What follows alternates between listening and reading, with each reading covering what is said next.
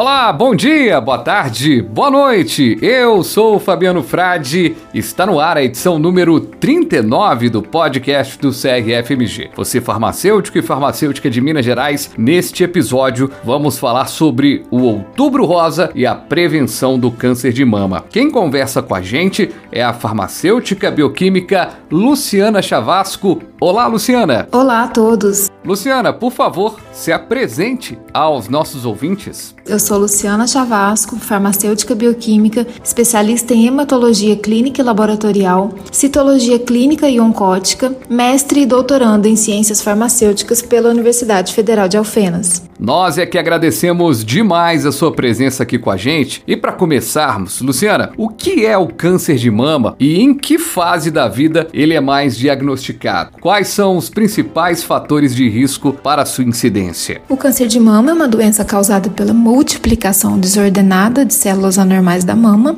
que formam um tumor com potencial de invadir outros órgãos, causando o que chamamos de metástase. O câncer de mama ele é multifatorial e a idade é um dos mais importantes fatores de risco para a doença.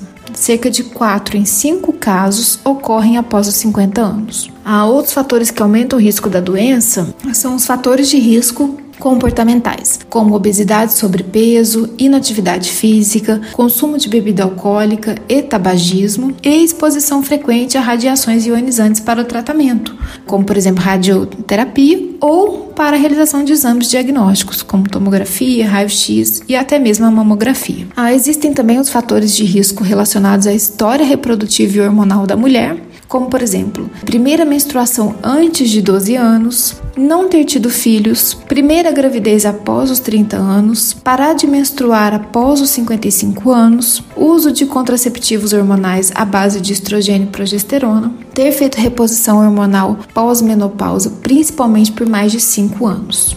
Quais são os fatores genéticos e hereditários e qual o peso deles para o câncer de mama? Aquelas pacientes que apresentam história familiar de câncer de ovário, casos de câncer de mama na família, principalmente antes dos 50 anos, história familiar de câncer de mama em homens, né? É importante falar disso, porque a gente fala em câncer de mama, pensa só em mulheres, mas não. O câncer de mama também acomete homens, porém é raro, né? Representa apenas 1% do total de casos da doença. Alterações genéticas, especialmente principalmente nos genes BRCA1 e BRCA2. A mutação nestes genes aumenta muito a chance de desenvolver o câncer de mama e também de ovário. Ah, esses exames ficaram famosos né, após a, a atriz Angelina Jolie ter realizado o teste e diante de um resultado positivo decidiu retirar as mamas e os ovários, né, que tinham grande chance de desenvolver o câncer. No caso da atriz, a chance até os 50 anos era de aproximadamente 87%. E a cirurgia preventiva de retirada e reconstituição das mamas que ela realizou reduziu em cerca de 90 a 95% o risco da doença aparecer. É importante ressaltar que a presença de um ou mais desses fatores de risco não significa que a mulher terá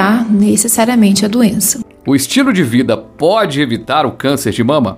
Para vocês terem uma ideia, foi divulgado recentemente pelo Instituto Nacional do Câncer, o INCA, eh, na atual campanha do Outubro Rosa, que cerca de 13% dos casos de câncer de mama em 2020 no Brasil, o que dá aproximadamente 8 mil ocorrências, poderiam ser evitados pela redução de fatores de risco relacionados ao estilo de vida, em especial a inatividade física. Além disso, quase 13% dos gastos federais do SUS em 2018 com o tratamento de câncer de mama o que dá referente a 102 milhões, seriam poupados pela redução de fatores de risco comportamentais. Luciana, que dado incrível esse pensar que muita gente poderia ter evitado o câncer de mama, poderia evitar essas complicações. E o Outubro Rosa, ele tem sido muito importante para essa conscientização do câncer de mama, né? O Outubro Rosa foi criado por uma fundação americana né, e é uma data celebrada anualmente e globalmente, com o objetivo de compartilhar informações e promover a conscientização sobre essa doença, além de proporcionar maior acesso ao serviço de diagnóstico e de tratamento, contribuindo para a redução da mortalidade por essa neoplasia. E agora falando do profissional farmacêutico que tem vários campos de atuação na área da oncologia, né? Ao começar pelo diagnóstico, através da realização de exames laboratoriais, até a escolha e manipulação de quimioterápicos. Né? Dessa forma, sua função tem contribuído para a garantia da qualidade dos procedimentos, informações e segurança do paciente. Portanto, além da atuação direta em áreas específicas, né, o papel do farmacêutico na prevenção do câncer de mama é também atuar na educação em saúde básica, que consiste, por exemplo, em realizar orientações relacionadas ao incentivo de hábitos de vida saudáveis, como não fumar, né, pois há evidência de que o tabagismo aumenta o risco de câncer de mama, evitar o consumo de bebidas alcoólicas, praticar atividades físicas, preferencialmente sob os cuidados de um profissional educador físico, e manter uma alimentação saudável. Tudo isso a fim de reduzir ah, estes fatores de risco comportamentais. E as mulheres farmacêuticas, sobretudo, podem ajudar muito no atendimento e prevenção. Além do acompanhamento farmacoterapêutico, que inclui orientações referentes aos cuidados que o paciente deve ter com a medicação, horários de uso, evolução da medicação e possíveis interações medicamentosas, as mulheres farmacêuticas podem abordar as clientes e ensinarem né, e orientarem a realizar o autoexame. Orientar também a importância da realização da mamografia e, em casos de anormalidades encontradas, a procurar um serviço de saúde o quanto antes. E ser solidária, né? De diante da abordagem de uma paciente que já está diagnosticada e em tratamento. O farmacêutico, enquanto um profissional chave do atendimento humanizado, deve ser solidário, ser empata e levar sempre o apoio a quem tem câncer. Luciana, para a gente fechar, qual é a importância do exame citapatológico, inclusive com a interação do farmacêutico com o médico prescritor deste exame?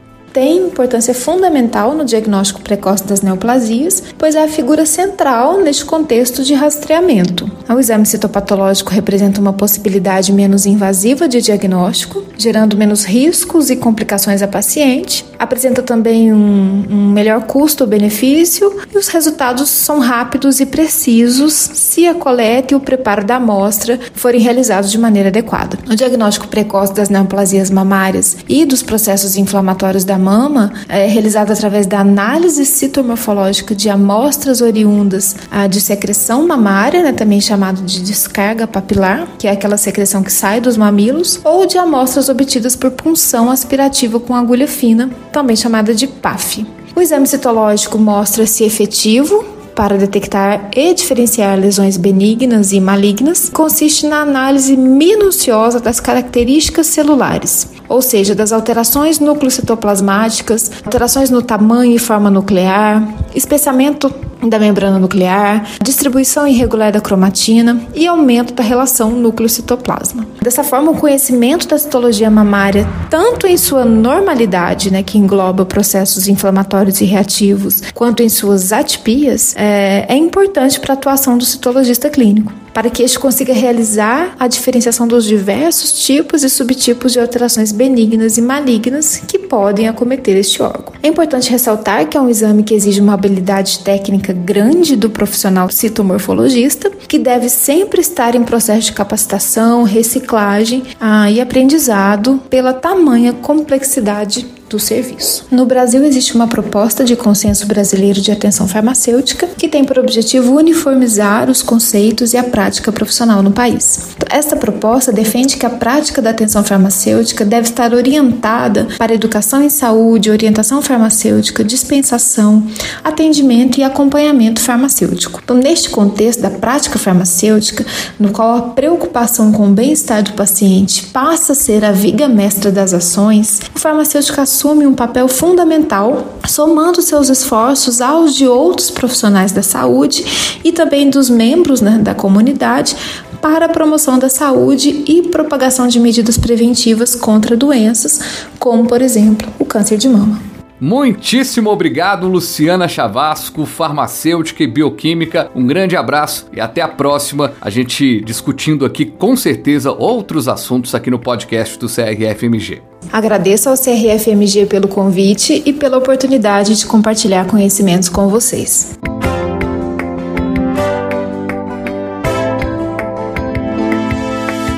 E o podcast do CRFMG vai ficando por aqui. CRFMG no Spotify, no Apple Podcasts, Google Podcasts ou na plataforma de sua preferência. Acesse também o site crfmg.org.br. Farmacêutico, farmacêutica. Até a próxima com mais informação, comunicação e orientação. Um abraço!